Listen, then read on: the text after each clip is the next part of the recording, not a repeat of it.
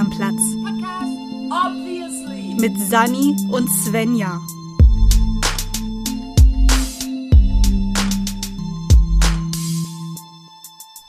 Ich fange an. Musst Ne? immer noch anfangen. Ja. Es war einmal wir beide vor jeweils einem Mikrofon. Yay! Das, Ähm, das war mein Intro. also- Hallo. Ja, ich, ich möchte dich jetzt ja nicht kritisieren, aber allein die Tatsache, dass wir zeitlich verortet sind und unser beider Name bekannt ist, hebt uns schon aus der Gattung der Märchen heraus. Ja, das stimmt. Aber, Habe ich gerade gespoilert. aber man könnte, die beiden Podcasterinnen saßen vor ihrem Mikrofon und, und dann. Vor langer, langer Zeit. Es war Genau. einmal vor langer, langer Zeit zwei Podcasterinnen vor jeweils einem Mikrofon in unbekannter Lande. die über Märchen reden. Punkt. Fertig. Ach so, nee, wir brauchen noch ein Problem und ein paar fantastische Wesen, die uns dabei helfen, dieses Problem zu lösen. Okay, dann geht dein Laptop kaputt und meine Kopfhörer und dann tauchen die die die äh, guten Patreon-Feen auf und beschenken uns mit neuem Equipment. Ja. Und wenn sie nicht gestorben sind, dann nehmen sie die Podcast-Folge tatsächlich auch wirklich auf. Was tun wir hier gerade? Wir haben mal ganz neue, eine, eine ganz neue Erzählweise entwickelt, wie wir, wie wir das Wort definieren, das Thema definieren, das wir behandeln, indem wir uns selbst in ein Märchen einbetten und gleichzeitig erzählen, was die Merkmale eines Märchens sind. Das war doch voll schlau. Ja, Ja. total. so kreativ. Ja, wir reden über Märchen. Das sollte jetzt allen klar sein, hoffe ich. Ja, das, das ist gar nicht mal so einfach. Auch wenn wir das jetzt gerade gemacht haben, theoretisch ist es immer noch super schwer, Märchen überhaupt zu definieren. Ja, ich glaube, das ist etwas, was in der Recherche aufgefallen ist, dass Märchen ein sehr dehnbarer Begriff ist, beziehungsweise uneindeutiger Begriff ist und dass man, wenn man wirklich in die Gattungsdefinition reingeht, man da sehr viele sofort Fragen aufkommen. Also, Ja, Gattung war ja, war ja theoretisch meine Aufgabe und ähm, ich bin mit mehr Fragen äh, rausgegangen, als ich äh, äh, rein bin, weil normalerweise kannst du, kannst du das Ganze relativ einfach an verschiedenen Merkmalen festmachen. Bei Märchen ist das nicht so der Fall. Also du kannst es extrem versimpeln, aber dann, dann stimmt's irgendwie nicht so richtig, wenn du verstehst, was Ja. ich meine. Also Wikipedia hat das ja getan, haben wir beide festgestellt. Wikipedia hat einfach gesagt, ja, Märchen ist, ist eine Gattung von Prosatexten und das unterscheidet sich in Volksmärchen und Kunstmärchen. Wenn du dir das Ganze dann aber genauer anguckst, äh, ist das nicht alles. Ja, also ich fand halt auch irgendwie so, so die, die eindeutigsten Merkmale, die dort beschrieben waren, ist halt eindeutig, dass Märchen fiktional sind. Das, was es dann halt sozusagen von Sagen und Mythen unterscheidet, wo man ja gerne mal behauptet, das würde auf realen Tatsachen basieren. Also, oder es auch teilweise in der heutigen Forschung manchmal Sachen gibt, von wegen so, ja, okay, es scheint da jemanden gegeben zu haben und dort gibt es so einen Vorfall, der, worauf diese Geschichte basieren könnte. Märchen sind also rein fiktiv. Und was halt wirklich so hängen geblieben ist, halt wirklich, dass Märchenfiguren keinen Namen haben. Sie haben halt mehr oder weniger nur eine Zuschreibung. Ja, aber selbst da gibt es Probleme. Und zwar, das ist die Definition, die auf Wikipedia stand, ne? Ja. Das ist die Definition von Wikipedia. Ich habe mich dann irgendwann, weil mir das zu wenig gebracht hat, habe ich mich in unseren OPAC oder in meinen OPAC von der Uni begeben und habe dort mal versucht, ob ich irgendwelche Forschungsliteratur, die online verfügbar ist, finde. Und bin dann dort zum Glück über einige Sachen gestoßen. Und zwar, das stand auch bei Wikipedia drin, immerhin, das äh, Märchen, der Name, also der Begriff, leitet sich von Maere ab. Hier ist definitiv ein Schnitt drin. Und zwar bin ich komplett verunsichert gewesen. Ich habe am Montag Geschichte der deutschen Sprache geschrieben und habe ganz viel mit den verschiedenen Veränderungen, die wir in der Sprachgeschichte hatten, äh, zu tun gehabt.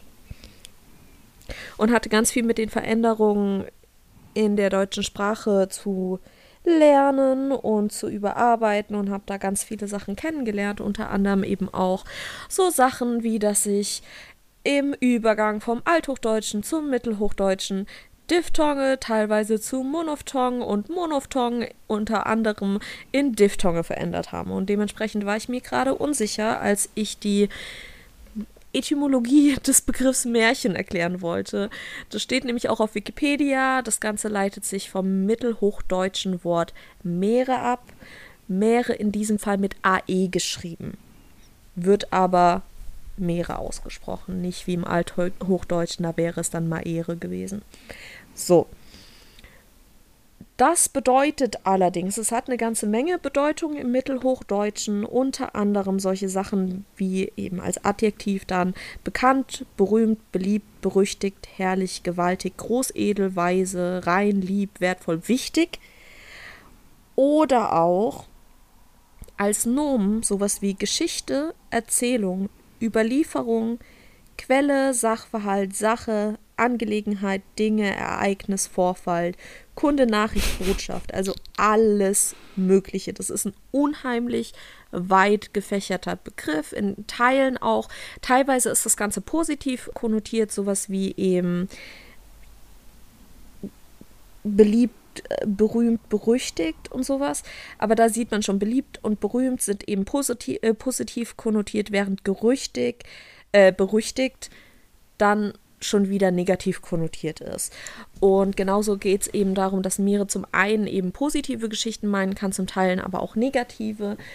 Das Ganze wurde dann aber eben in geändert und mit einer Verniedlichungsform eben einem Chen versehen und somit sind wir bei unseren heutigen Märchen. Das Ganze zeigt aber eben, dass es unter anderem eben Nachrichten, Vorfälle und Geschichten meint, die erst mündlich häufig verbreitet wurden und dann eben nach und nach gesammelt und niedergeschrieben wurden. Wir haben ja letzte Woche schon von den Brüdern Grimm gesprochen, die unter anderem mit auch dafür verantwortlich waren, dass sich so Sachen wie Lautverschiebung lernen musste. Jakob Grimm, ich meine dich. Ja, die, die waren auch Germanisten, ne? Die haben nicht nur Märchen gesammelt. Ja, die waren Sprachwissenschaftler. Die haben ja. unter anderem auch festgestellt, wie sich äh, unsere Sprache von ihren Geschwistern und Cousins sprachen etc. Ja, aber da sei doch dankbar hat. für zum Beispiel Luther, der die Sprache so ein bisschen angegleicht hat, sonst hättest du noch viel mehr lernen müssen. Ja, aber ich will Luther nicht dankbar sein, weil Luther einen Haufen Scheiße auch gebaut hat. Ja. Der war gar nicht so cool. Ja, ich möchte Leuten nicht mehr, nicht mehr dafür dankbar sein, dass sie ein paar gute Sachen gemacht haben und dann auch viel Scheiße. Ja. Finde ich nicht so cool. So. Weil der, der mochte scheinbar good auch for you, Männer. Luther. Good for me, Luther. Aber ich bin dir nicht dankbar.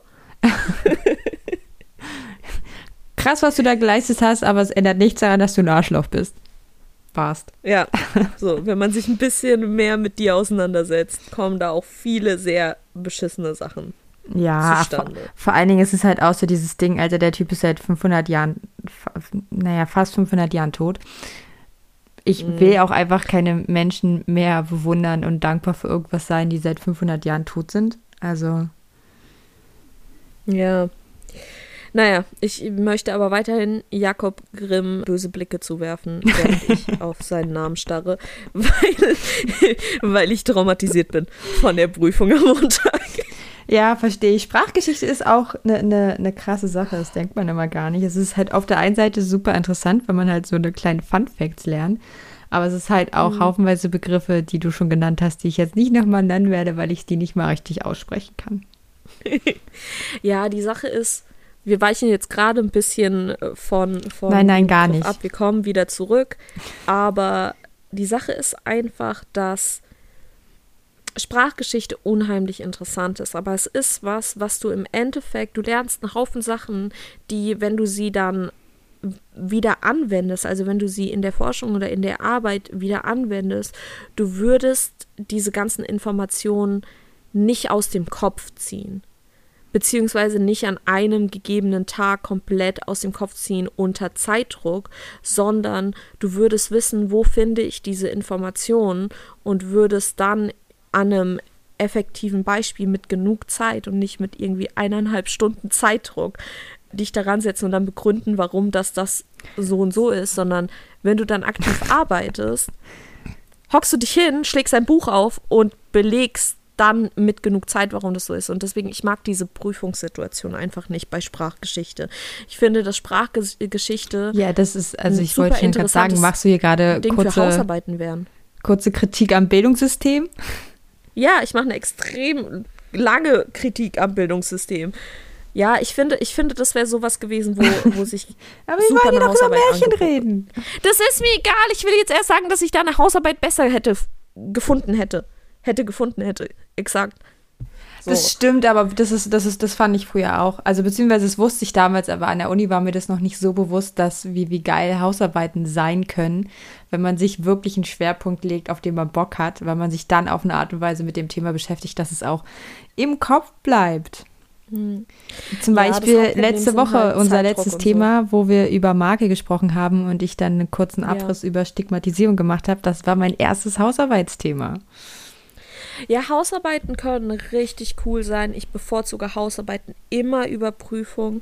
Ich bevorzuge aber auch zum Beispiel mündliche Prüfungen über schriftliche Prüfungen. Ja, du bist ja auch komisch. Weil du dir da ja auch Thesen überlegst und sowas und die dann begründest, was ich wesentlich interessanter finde und cooler finde, als einfach nur unter panischem Zeitdruck einen Haufen Aufgaben zu bearbeiten und du weißt vorab nicht mal, wie viele Aufgaben sind es überhaupt. Sind es Multiple-Choice-Aufgaben, sind es Freischreibaufgaben? Ich hasse es. So, ich hasse es absolut. Egal. Okay, zurück du zu Märchen. Wir aber wirklich, woher das, das kommt. Nee, jetzt muss ich aber kurz was sagen. Mündliche Prüfungen sind der absolute Horror, weil schön, dass man da keinen Zeitdruck hat. Hat man schon, weil man muss in der Regel in 20 Minuten halt auch durch sein aber man redet vor Leuten. Jede dumme Antwort, die man gibt, werden sie Leuten. dir mit einem Blick belohnen oder bestrafen und alles, was du denkst, oh mein Gott, wenn ich das schriftlich gemacht hätte, dann hättest du den Blick wenigstens alleine für dich in deinem Kämmerlein gemacht und ich hätte nichts davon mitbekommen. Okay, das ist eine Debatte, die wir, die wir gerne auch mit euch führen würden. Schriftliche Arbeiten, mündliche Prüfung. Weil ich persönlich finde, du kannst dich auf mündliche Prüfung wesentlich besser vorbereiten, weil du ähnlich wie bei Hausarbeiten selbst das Thema steckst.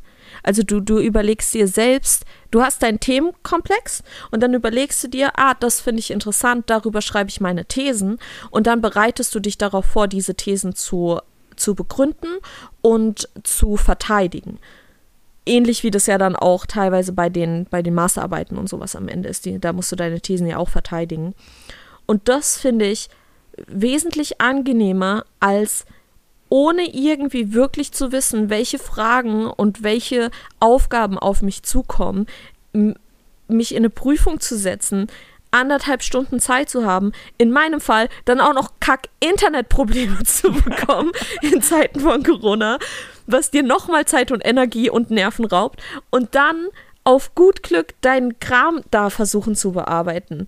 So, weil das Ding ist, bei mündlichen Prüfungen, du selbst steckst dir fest, worauf du dich vorbereitest. Bei, bei schriftlichen Prüfungen musst du alles in deinen Kopf krampfen, weil dein, deine, da, das Lehrpersonal im Endeffekt dann entscheidet, was geben sie dir? Was geben sie dir auf? Welche Aufgaben stellen sie dir? Und du hast vorab keine Idee. Du kannst nicht irgendwie vorher sagen, übrigens, ich würde gerne nur die Aufgaben zu, keine Ahnung, der ersten Lautverschiebung bearbeiten. Ich glaube, das kannst du bei mündlichen Prüfungen schon machen. Ja, so. Und jetzt möchte ich eure Begründung wissen, gerade von, von Studierenden oder vielleicht auch von Schülern. Was, welche Prüfungsform findet ihr besser? So. Zurück zu Märchen, was ich wollte, bevor du gemeint hast, nein, darüber reden wir jetzt noch. Entschuldigung, dass ich auch was dazu beitragen wollte. Alles du bist gut. hier nicht alleine, das ist kein Einzelpodcast. Na, meine Rants sind schon so ein bisschen Einzelpodcast. Es sind so 15 Minuten pro Folge, die du eigentlich auch einfach rausschneiden könntest. Du weißt nie, ob sie noch drin sind. Das, ja, Vielleicht denken alle, du bist voll sympathisch und bist immer so, sagst immer so nette Sachen, weil ich deine ganzen bösen Sachen immer rausschneide. Daher kommt es immer, dass Leute denken, dass ich nett bin. Du bist schuld daran. Ja, ich schneide deine Du, Bösartigkeit immer du raus. ruinierst meinen Ruf. Du ruinierst meinen Ruf und machst mich nett. Geil. Okay, zurück zu Märchen. so, Etymologie geklärt, es sind Erzählungen. Aber du hast da was anderes angesprochen, und zwar eine Unterscheidung zu Äh, zu was? Was? zwischen. Jetzt komme ich nicht hinterher, ich wie du den Wort Bogen so geben? schnell machst. Jetzt, krieg- jetzt nehme ich das wieder zurück. Es gibt eine Unterscheidung zwischen Volksmärchen und äh, Kunstmärchen. Ja. Das stimmt. Da haben wir eben den Unterschied, dass bei den Volksmärchen es eben diese Erzählungen sind, die über lange Zeit überliefert wurden, mündlich überliefert wurden und dann gesammelt wurden. Das heißt, es ist kein Autor bekannt. Die äh, Gebrüder. Grimm sind oder was habe ich gesagt? Nur, nur Autor. Autor. du hast nicht gegendert. Oh, nee, AutorInnen. Ja. Bekannt bei den Gebrüder Grimm ist es aber so, dass, dass im Endeffekt sind die Gebrüder Grimm eher Herausgeber, Ja. Also, als dieses, sie. also dieses Sammeln von Autoren Märchen sind. ist, es scheint zumindest auch lange Zeit nochmal ein ernsthaftes Ding gewesen zu sein. Also es gibt es auch nicht nur im Deutschen, wo es die Gebrüder Grimm sind, sondern auch in Frankreich, wo es Perol, ich weiß nicht genau, ich spreche nicht gut genug Französisch, aber da gibt es halt auch einer, der, der quasi der Erste war und dann gab es noch eine Herausgeberin, die auch äh, eigene, äh, die Märchen gesammelt hat, die dann aber auch eigene Märchen geschrieben hat, was dann halt eben Kunstmärchen sind, wo wir dann halt sozusagen eben AutorInnen haben. Und da tatsächlich auch wirklich nicht nur, nicht nur der Höflichkeitshalber gegendert, sondern Märchen, da war es wohl scheinbar akzeptierter, dass auch Frauen die schreiben. Und da fand ich in dem Wikipedia-Artikel auch super spannend, weil wir darüber so ein bisschen über Frauenfiguren in Märchen gesprochen haben, dass es ja in Märchen häufiger vorkommt, dass die Frau oder eine weibliche Figur, also ein Mädchen, dass das so starke Heldinnen sind, dass sie halt auch durch Klugheit sich, sich äußern, dass die halt besonders großzügig sind und natürlich auch in der Regel trotzdem typisch weibliche Eigenschaften haben, aber eben auch klug, was eben nicht unbedingt eine typische Eigenschaft war oder sehr mutig oder so eine Sachen. Und dass man da so ein bisschen vermutet, das war, hat äh, in Wikipedia auch eine Quelle, es ist aber ein ähm, amerikanischer Text, glaube ich, gewesen, dass weil die Märchen in der Regel von Frauen ihren Kindern vorgelesen wurden oder ihren, ihren Zöglingen, gibt es diese starken weiblichen Figuren, weil die halt sozusagen die meisten Erzählerinnen waren von Märchen. Und deswegen waren die, sind, gibt es dort halt eben auch gute Frauenfiguren. Also ist jetzt noch mal eine Das Sache, ob ist- die Figuren gut sind, aber es gibt. Frauenfiguren. Ja. Ja, also das fand ich auch eine, eine witzige These. Ich hatte jetzt, ich hatte jetzt leider nicht die Zeit, mir die englische Quelle anzugucken. Aber Ja, ich würde da gerne gleich noch zurück. Ich muss noch mal zurück zu den Gebrüdern Grimm, weil wir eben davon gesprochen hatten, bevor ich in meinen Rant verfallen bin. I'm sorry. Äh, darüber, dass sich eben in der Sammlung der Gebrüder Grimm allerdings, obwohl das ganze Sammlung von Kinder- und Hausmärchen heißt, oder Kinder- und Hausmärchen ist der Titel, äh, dass, dass sich in der Sammlung selbst ein Haufen Geschichten und, und Prosatexte, weil Märchen eben Prosatexte sind, befinden, die nicht in die Gattung der Märchen oder nicht rein in die Gattung der Märchen gehören. Es gibt eben, das hast du ja gesagt, sie grenzen sich von Sagen etc. ab. Sie grenzen sich aber nicht nur ab, sondern sie bilden auch kombinierte so Untergattungen. Das ist Ja. super kompliziert. Das heißt, dieser, diese Unterscheidung, die die du vorhin gemacht hast, kann teilweise getroffen werden, aber nicht immer. Und in dem, in dem Buch, was ich, das heißt, also in, in dieser, in de, der Forschungsliteratur, die ich gefunden habe, das Ganze heißt Märchenforschung, wir verlinken euch das Ganze, findet sich unter anderem eine Liste von verschiedenen Geschichten mit Beispielen, also anhand der, der Gebrüder Grimm. Hier, also wir haben eben zum einen, wir haben Märchen, daran grenzen an Sagen, Legenden, Mythen, Rätsel, Schwankwitz und Novelle. Die grenzen alle daran an und haben eigene Geschichten, aber auch ebenso Überschneidungen. Und daraus ergibt sich dann zum Beispiel, dass wir, wir haben Fabeln bei den Gebrüdern Grimm, sowas wie der Sperling und seine Kinder. Wir haben Horrorgeschichten da drin, wie der Herr Gevatter oder Frau Trude. Wir haben Kettenmärchen, also da haben wir auch noch mal eine Unter Untergattung von Märchen. Kettenmärchen sind übrigens äh, sehr häufig im Russischen auch vorzufinden. Ja, sowas wie Läuschen und Flöß, äh, Flöchen haben wir hier. Äh, hast du irgendein Beispiel für Kettenmärchen aus dem Russischen? Äh, nee, nicht wirklich, weil ich die, die Varianten, die ich hatte, also ich habe zwei russische Märchenbücher, da habe ich auch mal reingeguckt. Und Kettenmärchen beinhaltet eigentlich sozusagen, die sind oft im Russischen scheinbar in, in Reimform ähnlich auch wie im Englischen und wo auch eher so Ereignisse so hintereinander weg erzählt werden. Da habe ich jetzt mhm. aber nicht, also ich find, find, fand die Beschreibung relativ schwierig, weil das russische Märchen, was ich gelesen habe, was unter anderem die, äh, die Geschichte der Hexe Baba Yaga ist, war es halt nur so, dass es natürlich auf kurzen drei Seiten halt eine ganze Geschichte erzählt wird. Das, also es hat für mich halt eh so ein abarbeiten. Aber da soll es halt auch irgendwie mit Phrasen, mit immer wiederholten Phrasen und so zusammenhängen. Und da, das geht, glaube ich, vielleicht auch in der Übersetzung einfach verloren. Hm, das kann sein.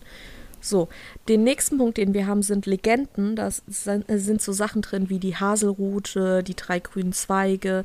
Wir reden hier übrigens über die Kinder- und Hausmärchenausgabe von 1857. Na klar. Legenden, dann überschneidet sich das Ganze in Legendenmärchen. Da ist zum Beispiel die Sterntaler, die Lebenszeit, die ungleiche Kinder Eva, die ungleichen Kinder Evas drin. Dann haben wir, wir haben hier der heilige Josef im Walde, da haben wir dann sozusagen auch noch so heiligen Personen drin, was ich super interessant finde, weil wir das auch in japanischen Märchen haben. Wir haben Legenden, Schwanke, Lügengeschichten und dann sowas wie Zaubermärchen. Das sind eben besonders die, die wir auch wirklich häufig kennen. Das sind so Sachen wie der Froschkönig, Aschenputtel. Das sind Zaubermärchen. Wir haben Novellenmärchen wie Jungfer Marleen.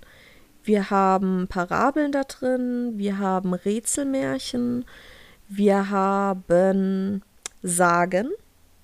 Die Haselrute fällt zum Beispiel unter anderem auch unter Sagen, also selbst da bei den. Ich kenne nicht eine Geschichte von Sachen, der, die du die ganze Zeit aufzählst. Das sind unbekanntere Geschichten von, von also Aschenputtel und so kennst du aber, ne? Ja, das, das tatsächlich schon, okay. aber ich kenne halt Zum Beispiel, ich, okay. Weiß ich nicht. Kennst du Hans im Glück? Ja. Hans im Glück ist kein Märchen, Hans im Glück, äh, Hans im Glück ist ein Schwank. Ist ja, ich habe da, das, das hätte so. ich jetzt auch sofort gedacht, weil natürlich, weil okay. ich habe mein Seminar zu, zum Schwank. Fand ich super langweilig. So. Dann, okay, ich, ich suche nach bekannteren Märchen. Warte. Hier, wir haben Schwankmärchen. Das tapfere Schneiderlein ist ein Schwankmärchen. Da haben wir wieder eine Überschneidung. Ja, da, also ich glaube, mich daran zu erinnern, dass Schwank halt so ein bisschen in die Richtung geht, da hat es auch ein bisschen was mit List zu tun. Mhm. Also, dass die Figuren halt sozusagen auf Neudeutsch, dass sie die Leute halt verarschen.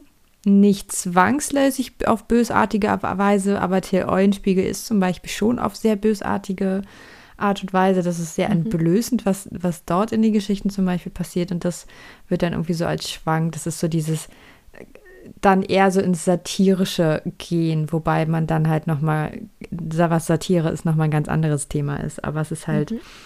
ähm, sehr vulgär auch. Also Schwank ist auch mehr, mehr für Erwachsene, wo Kinder ja irgendwann dann äh, die, eher die Zielgruppe von Märchen waren. Ja. Dann haben wir Tiermärchen, da fällt zum Beispiel Der Wolf und die sieben jungen Geißlein drunter. Das ist ein Tiermärchen. Das kenne ich. Ja, ich gucke auch gerade explizit nach den bekanntesten Sachen. Ja, die bekannten Und dann Sachen haben wir aber zum Beispiel die Bremer Stadtmusikanten. Ist ein Tierschwank. Ja, Ist auch, da, das hat nichts mit Märchen zu tun anscheinend, sondern ist ein Tierschwank. weißt du warum? Das heißt, warum das kein Märchen ist? Weil es die Bremer Stadtmusikanten sind. Mhm. Es ist direkt haargenau verortet. Die wandern alle nach Ja. Bremen. Mhm. Es gibt aber auch noch andere Sachen wie der Fuchs und die Gänse, der Zaunkönig und der Bär, Hase und Igel. Das sind alles Tierschwanke beispielsweise. Und dementsprechend war es unheimlich schwer und ist auch immer noch unheimlich schwer, schwer Märchen wirklich als Gattung zu definieren, weil du eben auch diese Kombinationsgattungen hast. Falls ihr euch dafür interessiert, falls ihr euch auch für die Märchen interessiert, wir verlinken, wie gesagt, den Quellentext. Das scheint, ein- der, der Band insgesamt über die Märchenforschung ist 306 Seiten lang. Kann man sich mal anschauen, wenn man möchte. Und wenn man Ich fand auch recht Zugang interessant, in dem Wikipedia-Artikel, was dann halt auch so ist, weil eins der, der quasi, das war jetzt nicht unbedingt ein typisches Charakteristika, aber halt etwas, wo man sagt, so in der Mehrheit der Fälle haben halt, wie gesagt, die Figuren im Märchen keine eigenständigen Namen, sondern sie haben eine Zuschreibung.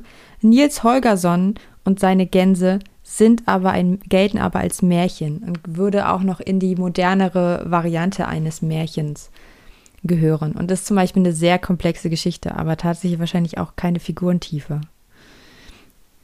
Das kann sein, genau. Figurentiefe ist ein großes Thema, wodurch eben abgegrenzt wird, dass die Figuren eher eindimensional sind. Ja, eher Stereotype. Genau, das unterscheidet sich eben dann auch, sage ich mal, von, von häufig von Filmen, wo dann eben doch, oder gerade von moderneren Filmen. Also häufig bei den, bei den moderneren Verfilmungen jetzt wird eben versucht, den, den Figuren ein bisschen mehr Tiefe zu geben, ein bisschen mehr Charakter zu geben.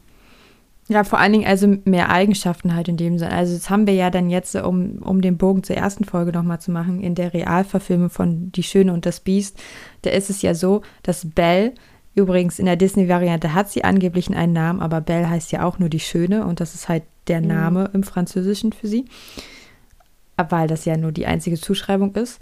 Und da ist ja die Figur Belle, hat ja dann plötzlich auch Erfinderreichtum und die mag nicht einfach nur Bücher, sondern sie denkt auch über Sachen nach und ist selber innovativ so. Das ist dann halt mit, ähm, mit Figurentiefe dann ein bisschen gemeint, was nicht mehr ganz dem Märchenanspruch entspricht. Was, glaube ich, dann auch eine Antwort wäre auf die Frage, die wir am Ende auch der ersten Folge hatten, ob moderne Märchen möglich sind. Ja, sind sie. Es werden auch tatsächlich immer noch welche geschrieben. Es war ein bisschen dumm, die Frage. Nachdem ich das dann gelesen habe, so ja, es gibt halt noch Sammlungen, die dann halt eben äh, auch erst in den 80er, 90er Jahren, Jahren aufgestellt wurden. Und es gibt halt auch dort dann Sachen, die in irgendwelchen Kontexten dargestellt werden. Aber ich glaube, der Anspruch der Leserinnenschaft ist gestiegen. Und deswegen sind Märchen halt heutzutage wirklich eigentlich nur noch was für Kinder und sind nicht so im Mainstream verankert, dass es da noch so moderne Varianten gibt, weil wir Ja. halt einfach, wir wollen Figuren mit Namen und Tiefe und äh, wir wollen die Handlungsmotive der Figur verstehen und das sind alles Sachen, die in einem Märchen halt überhaupt nicht erklärt werden. Es wird halt einfach Auf vorausgesetzt, die. Figur ist halt gut und sie macht halt nur Gutes so.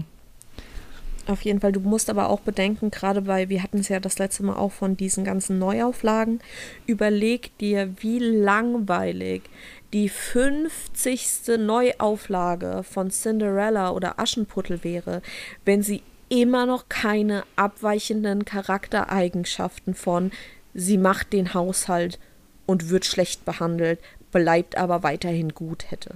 Also sie sind ja immer noch langweilig, also obwohl sie das haben, Ja. was unter anderem daran liegt, dass sie halt immer noch einfach gut ist. Ich würde die Horrorvariante von Aschenputtel, die irgendwann durchdreht und ihre ganze Familie umbringt, finde ich na aber nachvollziehbarer, ehrlich gesagt. Bei den ganzen Ja. Misshandlungen, die sie seit ihrer Kindheit nach dem Verlust ihrer Mutter alles durchleben muss, würde ich, finde ich den. Teil nachvollziehbarer, dass sie einfach irgendwann durchdreht, als dass sie halt immer noch lieb lächelt und alles macht, was man äh, ihr sagt. Also nicht, dass Mhm. das was, was Schlimmes oder Schlechtes wäre, dass sie das macht, aber ist halt eigentlich, eine, eigentlich ist Aschenputtel eine furchtbar traurige Geschichte und die Lösung ist so, Vor einem, vor einem heutigen Standpunkt. die braucht ja. danach erstmal einen Therapeuten oder eine Von Therapeutin, einem ganz heutigen ehrlich. Standpunkt absolut schreckliche Geschichte. Deswegen finde ich es gut, dass, dass da einiges geändert wurde. Da finde ich den Froschkönig viel cooler. Das habe ich, glaube ich, auch erzählt, dass die den Ja, Frosch Männer einfach an die Wand gegen klatschen. Ja, viel besser.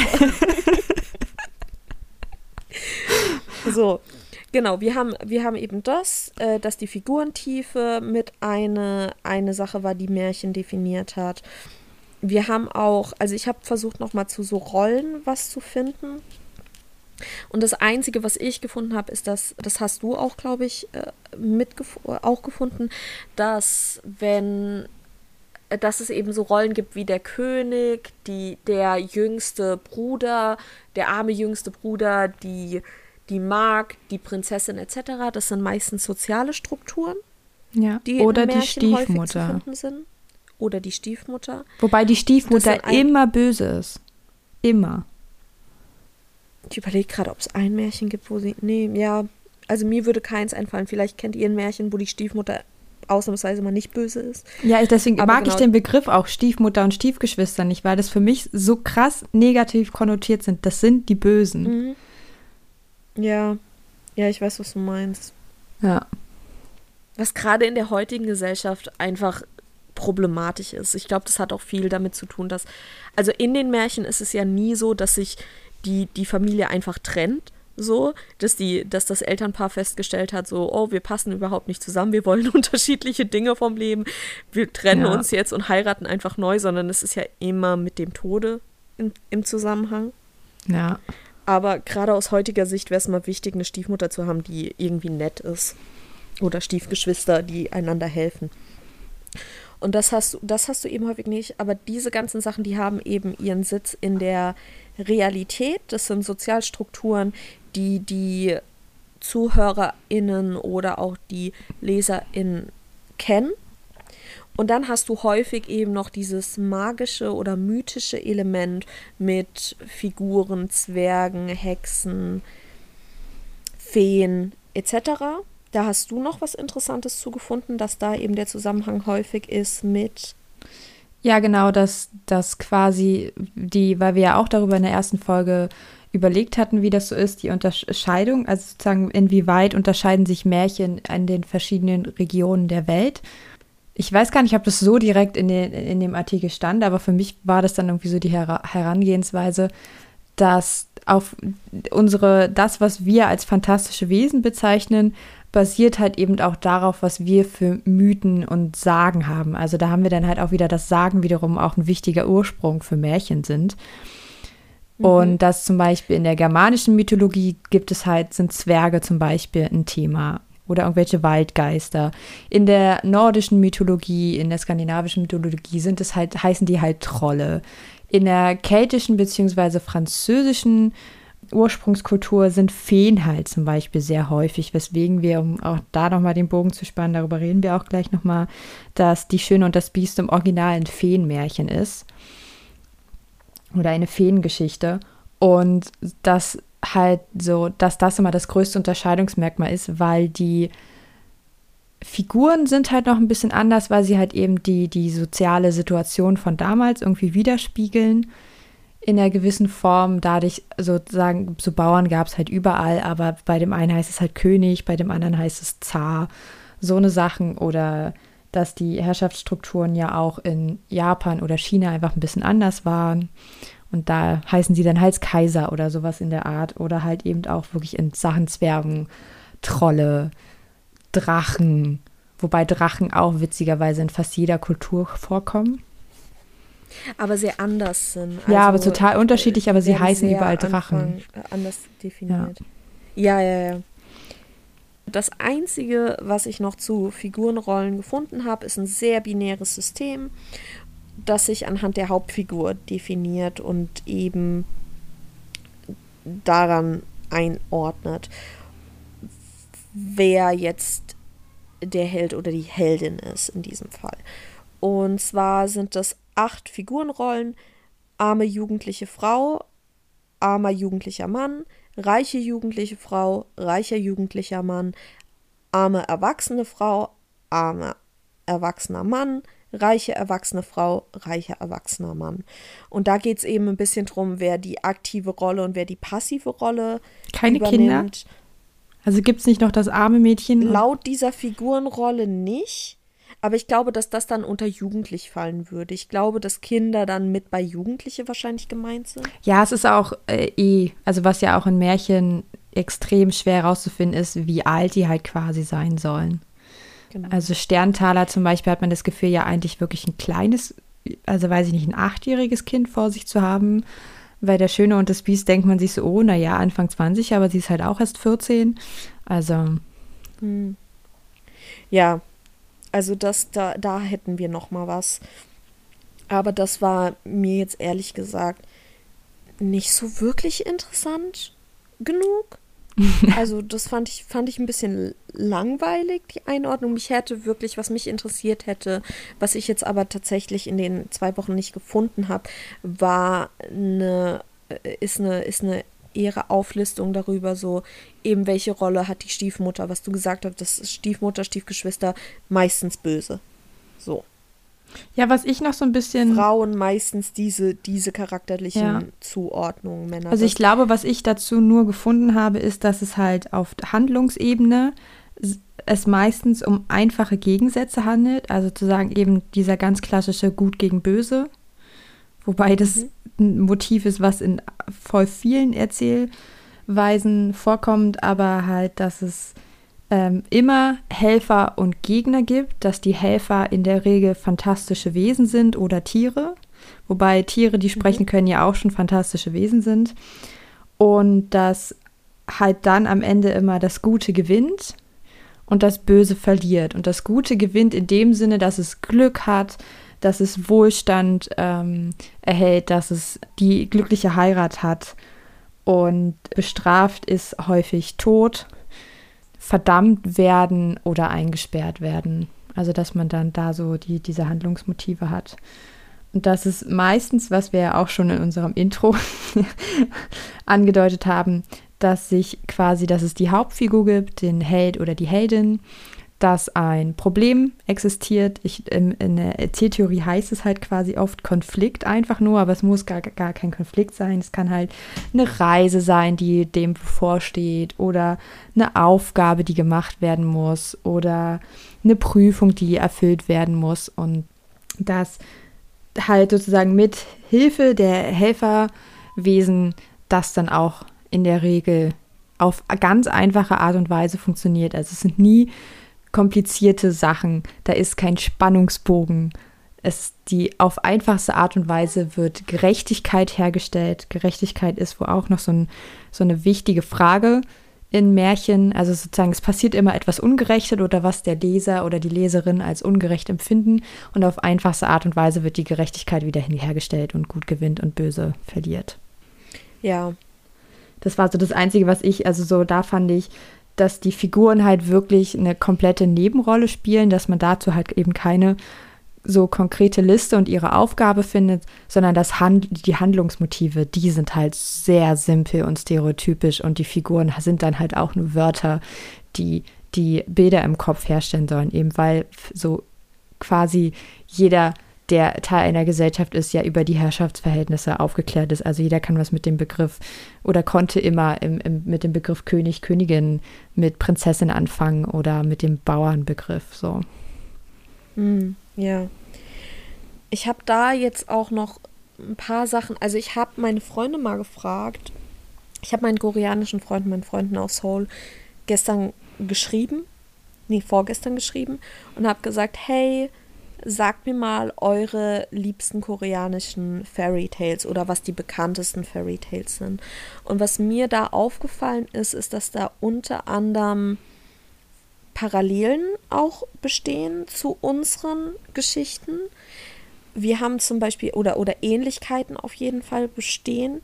Es gibt zum Beispiel die Geschichte des dankbaren Tigers. Ist jetzt, habe ich jetzt euch einfach mal übersetzt. Und da geht es im Grunde um einen, Holzfäller, der einen, einen leidenden Tiger findet. Der Tiger hat Schmerzen und äh, stellt fest, dass der eben dem steckt ein Knochen hinten im Rachen fest und er befreit eben den, den Knochen, äh, den Tiger von diesem Knochen und daraufhin bringt ihm der Tiger jeden Morgen gefälltes Holz und irgendwann, irgendwann beschwert sich die Mutter des Holzfällers darüber, dass er doch endlich mal eine Frau finden soll. Daraufhin findet er am nächsten Mo Morgen eine schlafende Frau in seinem Vorgarten, weil der Tiger ihm eine, eine Frau aus dem nächstgelegenen Dorf gebracht hat, aus einer wohlhabenden Familie. Und alle dachten, die ist tot, dann bringt er sie zurück, daraufhin werden die, heiraten die. Ähm, und am Ende ist es dann eben so, dass der Tiger im Dorf rumwandert. Die Dorfbewohner kriegen Angst vor diesem Tiger und es werden Jäger auf ihn angesetzt und Preisgeld ausgelassen und daraufhin geht er wieder zum Holzfäller und spricht dann auch zum ersten Mal und sagt dem Holzfäller eben, dass er jetzt so alt und auch schon so krank ist, dass er langsam einfach nicht mehr kann und dass er ihm nochmal eine, eine gute Sache tun will, indem er möchte, dass er sozusagen derjenige ist, der ihn, der ihn erledigt und somit auch nochmal dieses Preisgeld einsahnt. Und daraufhin sagt der Holzfäller, dass, dass er das eigentlich nicht möchte, aber macht es dann eben doch, weil der, weil der Tiger ihn darum bittet und er, er, beerdigt dann auch den Tiger und auf dem Grabstein steht, äh, steht dann ähm, der dankbare Tiger. Da haben wir eben auch diese, diese Hilfe durch, durch eine Tierfigur, in dem Fall auch eine sprechende Tierfigur am Ende. Wir haben keine Namen, die verortet sind. Äh, wir haben keine zeitliche Verort äh, wir haben keine zeitliche Verordnung und wir haben keine Namen der Hauptfiguren, sondern es ist eben der Holzfäller, der Tiger, die Frau, die Mutter. Ich muss sagen, die Art und Weise, wie du dieses Märchen gerade nacherzählt hast, ist ja eigentlich schon quasi fast ein Märchen. Das hat mich halt voll daran erinnert, wie ich vorhin die, die Hexe Baba Yaga gelesen habe. Das wird genauso erzählt, wie du gerade die Geschichte zusammengefasst hast. Ich finde, Märchen klingen voll häufig wirklich einfach nur wie eine Zusammenfassung der eigentlichen, also einer Geschichte. Und dass man sich ja. die ganze Zeit fragt, so, ja, aber ich will eigentlich noch gerne die richtige Geschichte dazu lesen. Ja, das fand ich auch super interessant. Das fand ich aber vor allem auch interessant, als ich, also ich habe die, ich habe meine Freunde gefragt, die haben mir dann die Titel auf Koreanisch, also auch in Hangul gegeben. Und ich habe die dann übersetzt und dann versucht, englische Versionen davon zu finden. Habe das aber nicht wirklich gefunden, beziehungsweise ein Freund von mir hat mir The Fairy and the Woodcutter, also die Fee und der Holzfäller, es sind ganz häufig scheinbar Holzfäller im Koreanischen, geschickt und da das hat mich so ein bisschen an diese, an die Sage von Meerjungfrauen, das hast du auch überall auf der Welt verteilt, diese Sage, dass Meerjungfrauen ihre, ihre Schuppen ablegen können. Mhm. Oder Nymphen, oder sind es Nymphen? Sind es, es gibt eine Sage, wo eben, wo die ihr Gewand ablegen können und wenn das geklaut wird, dann können sie sozusagen nicht wieder zurück an den Ort, an den sie wollen und dann heiraten sie, so, so kann man sie dazu tricksen, dass sie jemanden heiraten. Ich glaube, ich glaub, so das ist eine Nymph, äh, also dass es bei den Nymphen das auf jeden Fall auch gibt. Dieses Kleiderstehen ja. von Nymphen, da klingelt es gerade irgendwas. Aber das Nymphen genau, kommen ja wiederum also, aus der griechischen Mythologie und die ist ein Thema für ja, sich. Ja, ich weiß, aber das ist da eben auch, da gibt es eben diese Theorie, dass ähm, das, das sind keine Robben, aber so wie so Seerosse oder sowas, dass da eben dieses Fell gestohlen wurde und sowas. Sowas gibt es. Ich glaube, das gibt es auch ja. noch mal im Japanischen. Das gibt es überall auf der Welt verteilt. Und hier ist es bei diesem The Fairy and the Woodcutter ist es eben so, diese Übersetzung, die ich gefunden habe, spricht darüber, dass äh, eben dieser Woodcutter im Wald ein, ich glaube, einen Fuchs trifft nee, ein, ein Reh trifft. Er trifft ein Reh und das sagt ihm eben, da äh, verstecken sich die Feen und wenn du einer davon ihre, äh, ihr Flügelgewand klaust, dann kann sie sozusagen nicht mehr, nicht mehr wegfliegen. Und ähm, du darfst ihr das aber unter keinen Umständen sagen, bis sie dir das dritte Kind geboren hat. Weil anscheinend dann nach dem dritten Kind hat sie kein Heimweh mehr. Äh, Heimweh mehr. Keine Ahnung. Es Oh gibt, ja. In dieser Übersetzung sind Ja. keine weiteren Details. Er macht den Fehler und sagt es ihr nach dem zweiten Kind, weil er denkt, ey, wir haben jetzt zwei Kinder und Jahre zusammen verbracht, das wird schon reichen. Daraufhin kriegt sie aber Heimweg, nimmt die Kinder, fliegt weg. Das Reh hilft ihm dann aber irgendwie nochmal. Und dann reit, äh, geht er ihr halt hinterher und muss dann verschiedene Prüfungen. Hier steht eben, er muss verschiedene Prüfungen absolvieren, um in dieses Himmelreich eben rein zu dürfen. In dieser Übersetzung keine Angaben, was das für Prüfungen sind. Ich kann mir gut vorstellen, dass in der koreanischen Originalversion wahrscheinlich die, die Prüfungen ein bisschen besser definiert sind. So. Und dann später kriegt er Heimweh nach seiner Mutter, will seine Mutter holen. Die Frau sagt ihm wieder, du darfst aber auf gar keinen Fall von diesem geflügelten Pferd, was auch wieder in der griechischen Mythologie ja vorkommt, Pegasus, du darfst auf gar keinen Fall von diesem Pferd fallen. Er verbrennt sich aber beim Reiten an dem heißen Porridge, das seine Mutter gemacht hat, fällt vom Pferd, kann nicht mehr in den Himmel zurück und verwandelt sich dann in einen Hahn. Klar. In was Ja. denn sonst? in einen Hahn und ruft scheinbar nach seiner Familie irgendwie. Das hat auch wieder so ein bisschen mehr was von einer, von einer Sage, aber eben auch, also es hat im Endeffekt alle Angaben für ein Märchen. Die Personen sind nicht benannt, es ist nicht wirklich zeitlich verordnet, aber irgendwie hat es auch mehr was von einer, ich finde es schwer zu unterscheiden. Ja, weil gerade da, also weil ich auch mit ziemlich sicher bin, dass Sagen quasi der Ursprung waren, dass da die, dass es, also Sagen sind, glaube ich, teilweise halt sehr verortet und dass man da quasi auch einfach bei vielen Geschichten dann einfach die Verortung rausgenommen hat, damit sie halt allgemeingültig funktionieren und halt nicht nur in, in, in, in dem einen Tal in, in den Alpen funktionieren, weil dort halt dieser Stein liegt, mit dem die Sage Ja. verbunden ist. Ähm, aber was du auch gerade sehr witzig, also sehr witzig, dass es halt gerade drei Kinder waren, das war noch ein Merkmal, was ich gefunden habe. Die, die magischen Zahlen in Märchen, 3, 7 und 12 sind halt die Zahlen schlechthin und da kann man ja halt wirklich so, es sind die zwölf Geißlein.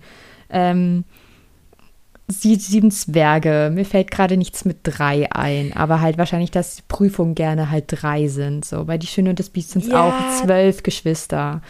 Und, Ja, da ähm, muss man aber ein bisschen aufpassen, weil sich diese, also viele dieser, dieser Zahlen, dieser magischen Zahlen haben ihren Ursprung ja entweder in Kulturen schon vor vorm Christentum oder im Christentum. Also gerade diese, dieses Drei ist ja zum Beispiel die, ähm, die heilige Dreifaltigkeit von Vater, Sohn und Heiligem Geist.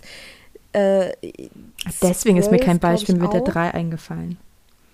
Und 6 ist der Zwölf Teufel. e- Das weiß ich. Sechs ist der Teufel, aber zum Beispiel gerade sieben ist meines Wissens im Japanischen eine Pechzahl, weil der, oder warte mal, sieben und vier ist im Chinesischen zum Beispiel eine Pechzahl, weil die von der Aussprache her, ich glaube es ist sieben im Japanischen, weil die Aussprache zu nah an dem Wort für tot ist.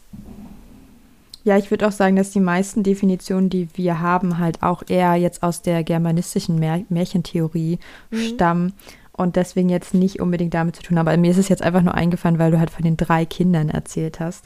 Ich glaube auch, dass es schwierig ist, also zu sagen, ähm, eben unter anderem halt diese Unglückszahlen und so eine Sachen, das vielleicht hängen die aber manchmal wieder auch mit Märchen zusammen oder kommen halt genau deswegen dann so rein. Aber da merkt man halt auch, dass es ja so ein Grundbedürfnis in vielen Kulturen scheinbar gibt, Zahlen eine gewissen äh, Konnotation zu geben, sie negativ oder positiv zu bewerten. Drei gilt halt bei uns auf jeden Fall als Glückszahl. Genauso wie so, dann gibt es ja auch noch den Witz so von wegen so, es sind immer drei, sieben oder äh, zwölf Bücher, Filme. so nach dem Motto, Ja. also so, es gibt, es ist immer eine Trilogie oder dann halt mehr oder so. Ähm, das ist ja halt wirklich irgendwie, Es ist auch, es ist immer eine Trilogie. Oder nicht. Nein, es ist so ein äh, Witz, den es in den Känguru-Chroniken auf jeden Fall äh, einmal gibt. Und ich kann ihn aber gerade nicht so witzig zitieren, wie ich sonst immer mache.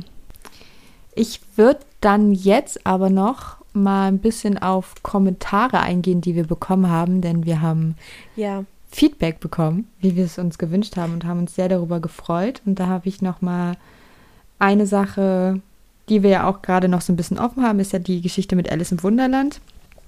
Können wir offensichtlich abkürzen. Alice im Wunderland hat einen Namen. Die Geschichte spielt im Wunderland, es hat einen Ort. Und damit ist es schon mal kein Märchen. Und dass es dann trotzdem aber so von einer fantastischen Welt erzählt, wo aber auch eben teilweise neue Wesen, die in Märchen jetzt nicht so, also es gibt halt zwar es gibt halt kein Zwerg zum Beispiel. Also so alles, was, was so in der, in der, im germanischen Sprachgebrauch vorher für mystische Wesen sind, kommt da jetzt nicht unbedingt vor, sondern es sind halt alles Eigenständige. Deswegen ist das halt eine neue Kategorie. Und wir haben auch den, die, die Frage bekommen nach den Wilhelm Busch-Geschichten, hier Max und Moritz und der Struwwelpeter. Und die gelten auch nicht als Märchen. Alles, was ich dazu gefunden habe, dass sie als Bildergeschichten gelten. Könnte man also als Vorreiter ähm, der Comics bezeichnen.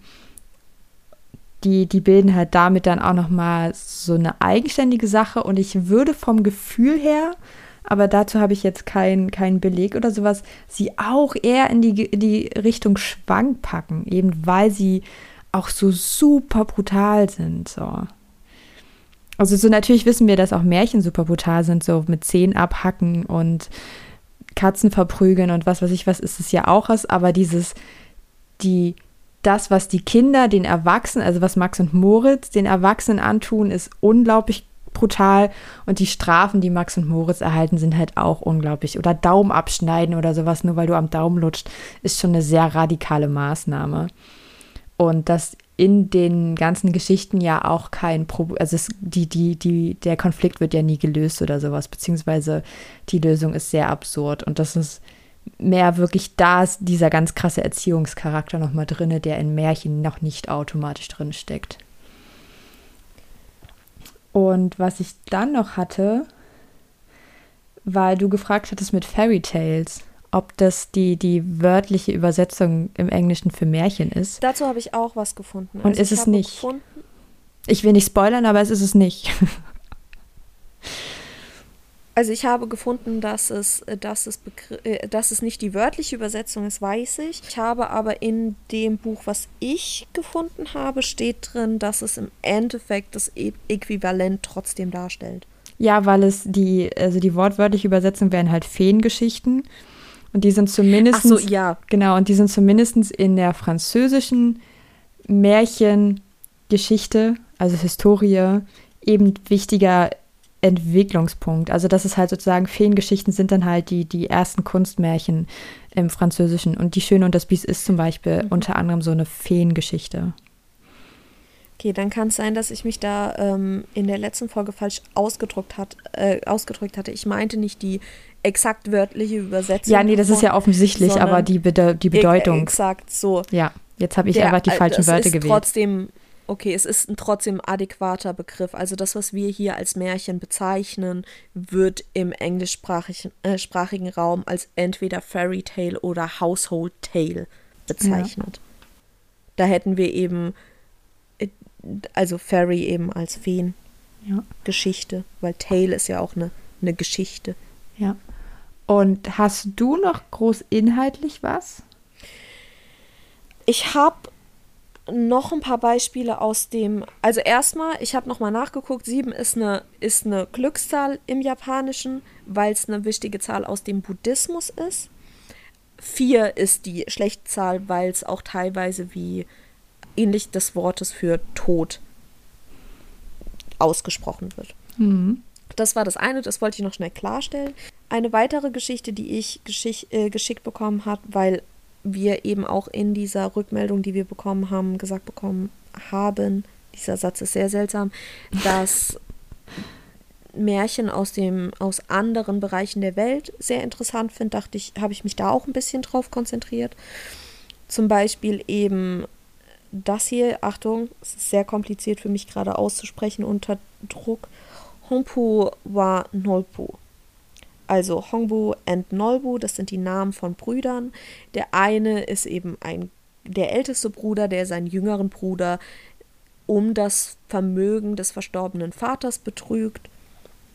Und da haben wir eben wieder dieser, dieser böse Bruder und seine Frau ist auch böse und Nolbu ist eben der, der nette und, und nicht gierige Bruder, der dann einer, also es passieren einige Sachen, aber unter anderem hilft er eben einer, einer Schwalbe. Diese Schwalbe bringt ihm dann ein, ein Korn, was zu einem Baum wächst, aus dem er, oder das zu einer Pflanze wächst, aus der er dann so Gemstones, also Edelsteine bekommt. Und ähm, sein Bruder versucht dann das Gleiche zu tun, ähm, bricht aber der Schwalbe selbst den Fuß und aus seinem, aus der, Frucht, die er dann aufbricht, kommen dann eben böse Sachen. Das hat mich so ein bisschen an, an Glücksmarie und Pechmarie, also an Frau Holle erinnert. Mhm. Mir ist gerade eingefallen, das habe ich vorhin überflogen, bei der, bei der Fee, also bei der Fee und dem und dem, dem Holzfäller, wie er dann in den Himmel kommt, ist über eine Bohnenranke. Oh. Was mich dann wiederum an, an das Märchen mit den drei Bohnen erinnert hat. Ja. Wir haben im Japanischen Sagen, die so ein bisschen auch an Däumelinchen und sowas erinnern, wo eben eine Prinzessin aus einem aus einem Bambusrohr kommt. Däumelinchen kommt ja auch irgendwie aus einer Blume heraus. Solche Sachen haben wir und ich habe hier noch einen Band mit japanischen Märchen. Das habe ich, da habe ich dir vorhin eins vorgelesen. Das war die Zikaden. Und da dreht sich im Endeffekt, hat es ein bisschen was mit einer heiligen Erzählung. Und das wiederum bringt mich wieder zurück zu der Mail, weil wir noch einen großen Absatz zum Thema Märchen und Bibel hatten.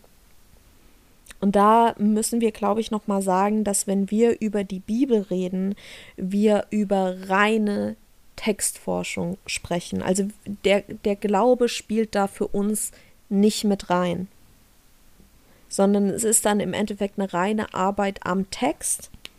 Wir können aber sagen, dass im Endeffekt die Bibel als Ganzes nicht als Märchenbuch fungiert, weil viele verschiedene Arten von Texten in der Bibel sind. Es sind eben unter anderem auch Briefe etc. drin.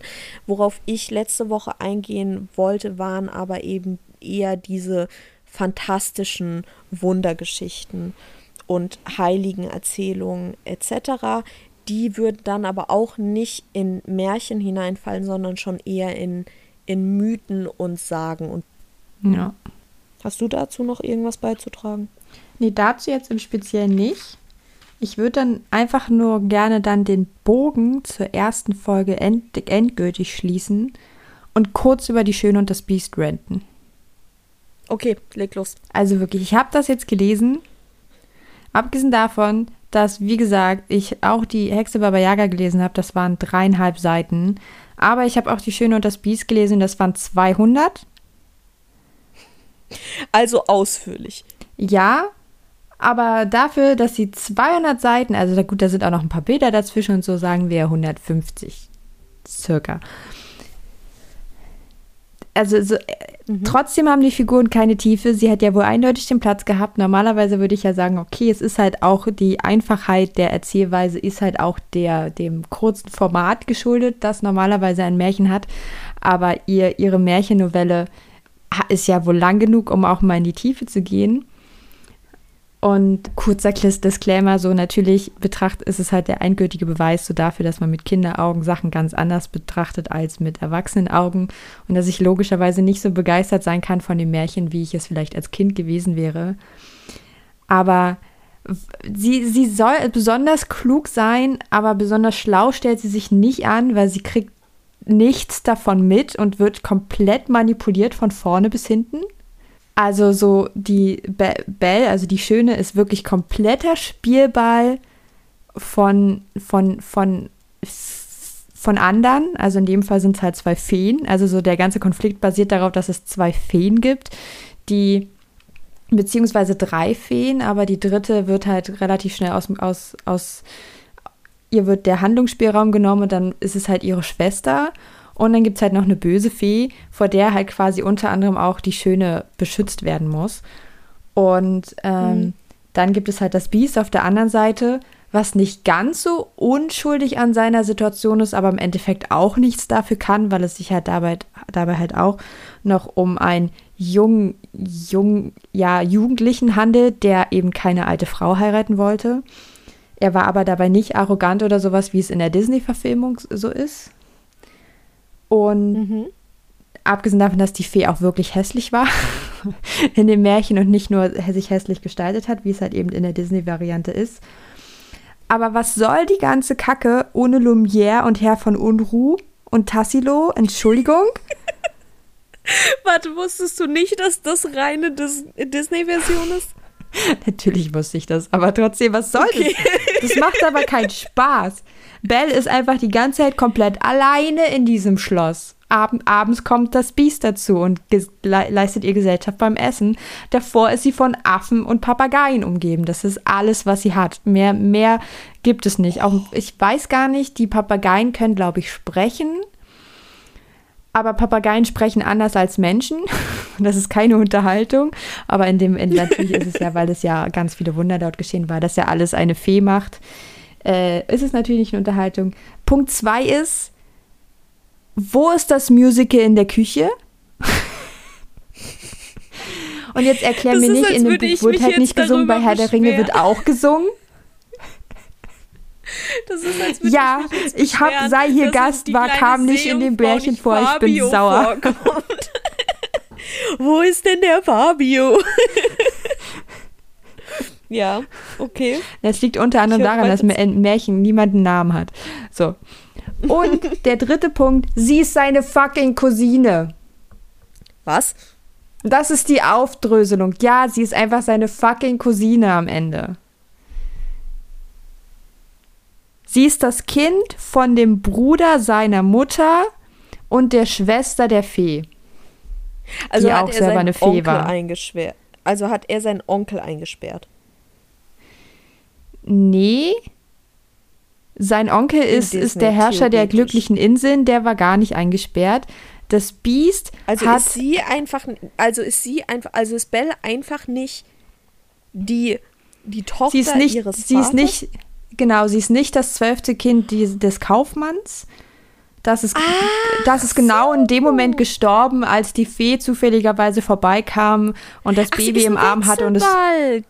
Genau, sie ist ein untergejubeltes Kind. Deswegen ist sie halt auch viel schöner und freundlicher und lieber als ihre Geschwister, wobei ihre Brüder sie ja über alles mhm. lieben, nur ihre Schwestern hassen sie. Mhm. Und das ist halt so, diese Feindschaft zwischen den Schwestern ist halt auch nachvollziehbar, denn in einer Welt, in der die Schönheit einer Frau wichtiger ist, das hatten wir im Thema Makel, ist es natürlich problematisch, wenn deine Schwester hübscher ist als du, weil es die, deine Chancen auf dem Heiratsmarkt mindert. Also so, das ist halt schon Fakt und alle sind nett zu ihr und dich übergehen sie halt alle. Das ist halt so ein Problem, wenn man nicht mit seinen Eigenschaften sich, ähm, sich zum guten Heiratsmaterial machen kann, sondern nur mit seinem Aussehen, dann ist man halt eben sauer auf seine hübsche kleine Schwester. Aber ja, das sie ist dort untergejubelt. Sie wurde, weil, also ihr Vater hat geglaubt, dass erst seine Frau gestorben ist. Die wurde aber beim Feentribunal halt kam raus, dass sie einen Sterblichen geheiratet hat und wurde halt eingesperrt und durfte nicht mehr zurück. Und dann wurde der, ihr Tod vorgetäuscht. Und irgendwann, weil die Schwester der Fee, also die Mutter von Belle, Angst hatte, dass ihr was passiert und dass sie beziehungsweise, nee, die böse Fee hat versucht, den Mann zu heiraten, obwohl sie halt die andere Fee verbannt hat. Hat sie halt sich auch Dafür, in den Mann dass verliebt. Ja, die ist eh, die ist, also die Fee ist der Hammer. Also sie schmeißt eine Fee raus und sagt so, du darfst jetzt nichts mehr machen, weil du hast unsere Ehre verraten. Jetzt gucke ich mir an, welchen Mann du verfallen bist. Verfällt dem Mann eigentlich selber? Ist dafür bereit, das Kind von der Fee umbringen zu lassen? Ist dann, denkt auch, dass es tot ist und ist froh darüber und vergisst es dann auch einfach, das zu kontrollieren. Die Schwester von der guten Fee hat das aber gerettet und halt dem Kaufmann untergejubelt. Dann geht sie halt, weil das unter anderem die Aufgabe der Feen war, war halt zum Beispiel für Könige und Königinnen die Kinder aufzuziehen, geht sie dann halt ins nächste Königreich. Dort ist da die Mutter des Biest an, an der Herrschaft in Vertretung ihres Sohnes, weil der noch zu klein ist, kümmert sich dort um den Sohn, erzieht den, stellt irgendwann fest, dass sie den aber super findet und will den heiraten. Die Mutter und sowohl der Sohn sagen nein und dann ist sie sauer und verwandelt ihn ins Biest. Die hat wirklich einen an der Klatsche. Ich weiß nicht, was ich dazu sagen soll. Ich Ja. sitze einfach nur hier und denke mir, hm, Und ich lese es halt so die ganze Zeit und denke mir so, ja, ja, es ist halt ein Märchen, du kannst das halt nicht an deinem, damals, als du mit fünf, sechs Jahren das erste Mal die Schöne und das Biest geguckt hast, das war, war klar, dass das nicht das gleiche Ergebnis hast, bitte miss es nicht daran. Und dann ist sie halt einfach seine Cousine und ich denke mir so, what the fuck? So, und die Mutter war auch erstmal so, Bell rettet das Biest und verwandelt ihn den Prinzen zurück und dann sagt seine Mutter aber erstmal so, nee, aber sie ist ja keine Prinzessin, die dürfen nicht heiraten. What the fuck? interesting. Ja, und also so der größte Teil ist halt nochmal seine Geschichte und dann wird nochmal die Geschichte der Fee erzählt. Und am Ende sind alle wieder vereint und äh, ihre Eltern sind wieder da. Sie hat trotzdem aber einen guten Kontakt zu ihrem Ziehvater und ihren Ziehbrüdern, nicht mehr zu ihren Schwestern. Aber ähm, ja. Ja, weil super. die Schwestern jetzt alle sagen, ja, kein Wunder, dass uns keiner heiraten wo wollte, wenn du einfach halt Fee bist, ey. Ja, genau. Und dann war es halt, aber sie, sie, ich glaube, sie ist dann halt eher so, na, da muss sie ja nicht mehr so tun, als würde sie, sie die Schwestern zurückmögen. Vorher war sie ja immer lieb zu den Schwestern, weil sie ja dachte, es wären ihre Schwestern. Weißt du, woran mich das ein bisschen erinnert? An Fleur de la Coeur. Die ja auch ein Viertel Wieler ist. Ja. Und deswegen mögen alle Männer sie, aber alle Frauen sind pisst. Ja, das ist ja also dieses Ding, also zum einen werden, werden Frauen ja eh immer gerne dargestellt, als wären sie halt neidisch auf die Schönheit einer anderen. Teilweise ist das halt eben auch so, was aber halt schon an, an besagter Erziehung. misogyny. Ja, und halt eben daran, dass man sich halt immer nur am Äußeren misst und nicht am Inneren. Aber halt auch ein bisschen nervig. Also es ist halt auch so ein bisschen so, Fleur kann auch nichts dafür, dass sie aussieht, wie sie aussieht. So. Wenn sie jetzt auch noch eine super Nee, arrogante ist Person dazu ist, dann kannst du sie scheiße finden, weil sie eine super arrogante Person ist. Aber sie scheiße zu Aber finden, Fleur weil ist sie halt hübsch echt voll cool so. ist. Ja. Wenn du dich mal mit Fleur beschäftigst, ist Fleur eigentlich voll cool. Und J.K. Rowling did her dirty. Aber Ja. J.K. Rowling hat einigen, Ja. einige Figuren beschissen behandelt. ja. Und ist auch einfach offiziell nicht mehr. Und sie hat einen groben Fehler begangen, weil. Sie hat ja die, das Märchen von den drei Söhnen. Mhm. Es ist gar kein Märchen, was beruht auf wahren Gegebenheiten. Schachmatt. du, es ist eher eine, eine Sage oder eine Legende? Ja, aber es wird dort eindeutig als Märchen verkauft. Nein. Oh. Ja, Ja, weil alle denken, dass es ein Märchen ist und dann stellen sie fest, oh, es ist doch keins. ja. Oh, oh. Aber ja. Ja, also insgesamt war ich ein bisschen enttäuscht. Märchen sind doch nicht mehr meins. Ja, da musst du dir jetzt halt einfach ein besseres Lieblingsmärchen suchen. Ja, dann gehe ich zu Alice im Wunderland, was kein Märchen ist. Bäh. Es gibt sonst auch noch gute Märchen. Ich Ja. habe übrigens festgestellt, dass zum Beispiel scheinbar der, der kleine Prinz zählt zu den modernen Märchen. Ja, das habe ich, glaube ich, auch, beziehungsweise das habe ich kurz vermutet, mir ist es aber nicht eingefallen. Habe ich aber auch, also habe ich jetzt mal als Hörbuch gehört, hat mich auch nicht abgeholt. Also als Kind kannte ich das nicht. Oh, ich mag das sehr, sehr gerne. Ich mag den kleinen Prinz sehr gerne. Ja, nie. Ja, keine Ahnung. Ich, ich bin sehr interessiert. Ich möchte auf jeden Fall mehr Märchen auch aus anderen Ländern lesen. Ich glaube ich nicht. Also es ist so ein bisschen, schon. ich, möchte gerne Geschichten aus anderen Ländern gerne lesen und vor allen Dingen, wenn es mich dort halt so ein bisschen was von der dortigen Lebensweise, von, von der Historie oder sowas erzählt, auf jeden Fall so. Ich bin sehr interessiert an anderen Kulturen. Aber ich, mit Märchen bin ich gerade erstmal durch. Sie ist seine Cousine. Okay. Okay. Okay.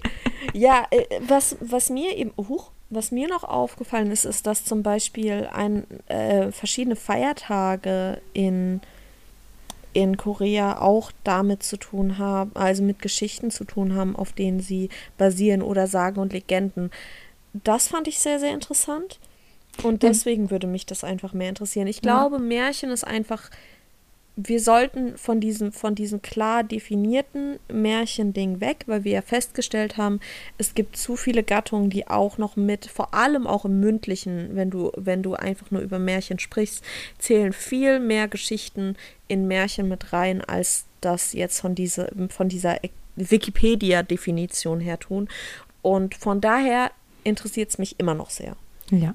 Und deswegen und nicht einfach nur, weil ich komplett vergessen habe, das noch zu machen, ich tue jetzt einfach so, als wäre das absolut geplant, habe ich beschlossen, dass ich keine drei Empfehlungen oder zwei Empfehlungen oder Empfehlungen mitbringe, sondern stattdessen von euch Empfehlungen möchte. Ihr solltet nach dem Hören dieser Folge bitte uns kontaktieren. Svenja erzählt euch nachher noch wo. Und sollt mir Empfehlungen für Märchen oder Geschichten aus anderen Kontexten, also Länderkontexten, Kulturen etc. geben, die ich mir unbedingt anschauen soll. Da machst du es dir aber ganz schön einfach. Oder vielleicht auch einfach mal den Zuhörern schwer. Ja. ich habe auf jeden Fall drei Songs mitgebracht, was aber diesmal sich wirklich extrem schwierig gestaltet hat, weil also natürlich gibt es Songs, in denen Märchen irgendwie eine Rolle spielen, aber zum einen wollte ich den Song natürlich gerne tatsächlich kennen. Ich wollte ihn auch wirklich gut finden. Und da ist mir halt einfach nicht so viel eingefallen. Deswegen ist es alles eher so daneben. Also ich habe einmal einfach, einfach aus Gag Milky Chance mitgebracht, die einen Song haben, der Fairy Tale ähm, heißt. Und der ist ganz cool, der ist vom ersten Album. Deswegen dachte ich, nehme ich ihn einfach mal, mal mit rein. Dann habe ich einmal Mine mitgebracht mit der fliehende Robert der, wo der Songtitel schon auf dem fliegenden Robert basiert, was eine Wilhelm Busch-Geschichte ist, also im Struwwelpeter enthalten ist, was wir, wie, wie wir festgestellt haben, kein Märchen ist. Aber ich habe den Song trotzdem mitgebracht. Und dann, weil es eher so eine Stimmung ist, also so die diese typische Märchenstimmung hat, weil was ja, also worüber wir jetzt gar nicht so viel geredet haben, aber das Märchen ja nicht nur eine moralische Funktion hatten, sondern unter anderem schon auch versucht haben, auf kinderfreundlicher Ebene Sachen zu erklären und im Mittelalter zumindest der Wahl zum Beispiel wirklich der Ort des Grauens war und vor allen Dingen in der Nacht, weswegen Rotkäppchen tatsächlich super mutig ist, einfach im Wald zu gehen und ihre Oma zu besuchen, warum sie im Wald wohnt, ist dann eine andere Frage. Aber da habe ich Solomin und Isolation Berlin mitgebracht mit dem Song Kreaturen der Nacht. Unsere Patreons kennen den Song schon. Und jetzt bringe ich euch den jetzt auch mal mit. Also, das ist quasi nur ein Hinweis darauf, wenn ihr Songs vor der Folge schon von mir empfohlen bekommen habt, folgt uns auf Patreon. Auf jeden Fall macht das. Da werden wir auch gleich weiter drauf eingehen. Patreon ist auf jeden Fall eine, eine super gute Sache. Da könnt ihr uns finden und unterstützen. Wir haben aber auch unter anderem von einem unserer langjährigen mittlerweile schon Patrons neben, neben Philipp haben wir von unserem langjährigen Patron Dirk, der uns immer äh, unterstützt, schon, schon mal die Frage bekommen, ob es nicht eine Idee wäre, einen Discord-Server zu machen. Und nach längerem Überlegen sind wir jetzt auch an dem Punkt, an dem wir das in Erwägung ziehen. Und wollten daher einfach mal die Frage in den Raum stellen, besteht da von eurer Seite aus Interesse? Das wäre dann eben eine Möglichkeit, in der ihr nicht nur mit uns neben den, neben Instagram, neben Twitter, neben Kommentaren, E-Mails etc. mit uns in Kontakt treten könntet, wäre das eben dann auch eine Möglichkeit, mit anderen Zuhörern in Kontakt zu treten, über Themen und, und Meinungen zu diskutieren. Hättet ihr darauf Bock? Wenn ja, gebt uns Bescheid. Wäre das was Cooles für euch? Ansonsten dieses Feedback könnt ihr uns geben. Wo, Svenja? Ihr könnt uns eine Mail schreiben unter oder an info@fehlamplatzpodcast.de oder ihr folgt uns auf Twitter, Instagram und könnt dort unter unseren Beiträgen kommentieren oder uns auch äh, DMs schicken natürlich mit eurem Feedback. Alles unter @fehlam_platz. Genau, lasst uns da einmal wissen, wie ihr die Folge fand, äh, fandet. Lasst uns, gebt mir die Empfehlung, die ich euch nicht gegeben habe. Und lasst uns wissen, ob ihr Bock auf einen Discord-Server hättet. Ansonsten werdet ihr im Laufe der nächsten zwei Wochen wahrscheinlich eine Kleinigkeit erfahren, die wir für die nächsten zwei Folgen geplant haben. Ich weiß Seid es. Ich, daher auf jeden Fall aktiv. Also ich muss übrigens, das ist jetzt eine kleine Info auch an dich. Das ist jetzt nur, damit alle anderen das auch gehört haben. Wir werden übrigens schon bald drei. Das könnte tatsächlich fast zeitlich hinhauen. Oh, Ja, vor drei Jahren haben wir das erste Mal eine Podcast-Folge veröffentlicht. stimmt. Oktober. Mhm. Ach du meine Güte. Ja, ja, so lange machen wir das hier schon. Durchgängig natürlich. Jede zwei Wochen eine Folge pünktlich, so wie wir immer sind. A absolut. Also, ja, November kam die, äh, Oktober kam die, die nullte Folge raus. Und, und ähm, im November kam, ja, das haut hin mit November. Ja. dann feiern wir im November unser, unser dreijähriges Jubiläum und unsere 30. Folge. Und dazu machen wir eventuell Party. Oh Gott, gleich so. Ich will mich jetzt schon total unter Druck gesetzt, damit kann ich nicht umgehen. Ich kann Guck keine mal. Partys Guck, feiern. gucken wir mal, was da passiert. Gucken wir mal, was da passiert. Ja, ja. Ansonsten. Ähm, Tschüss! genau. Tschüss. Yay! Rude.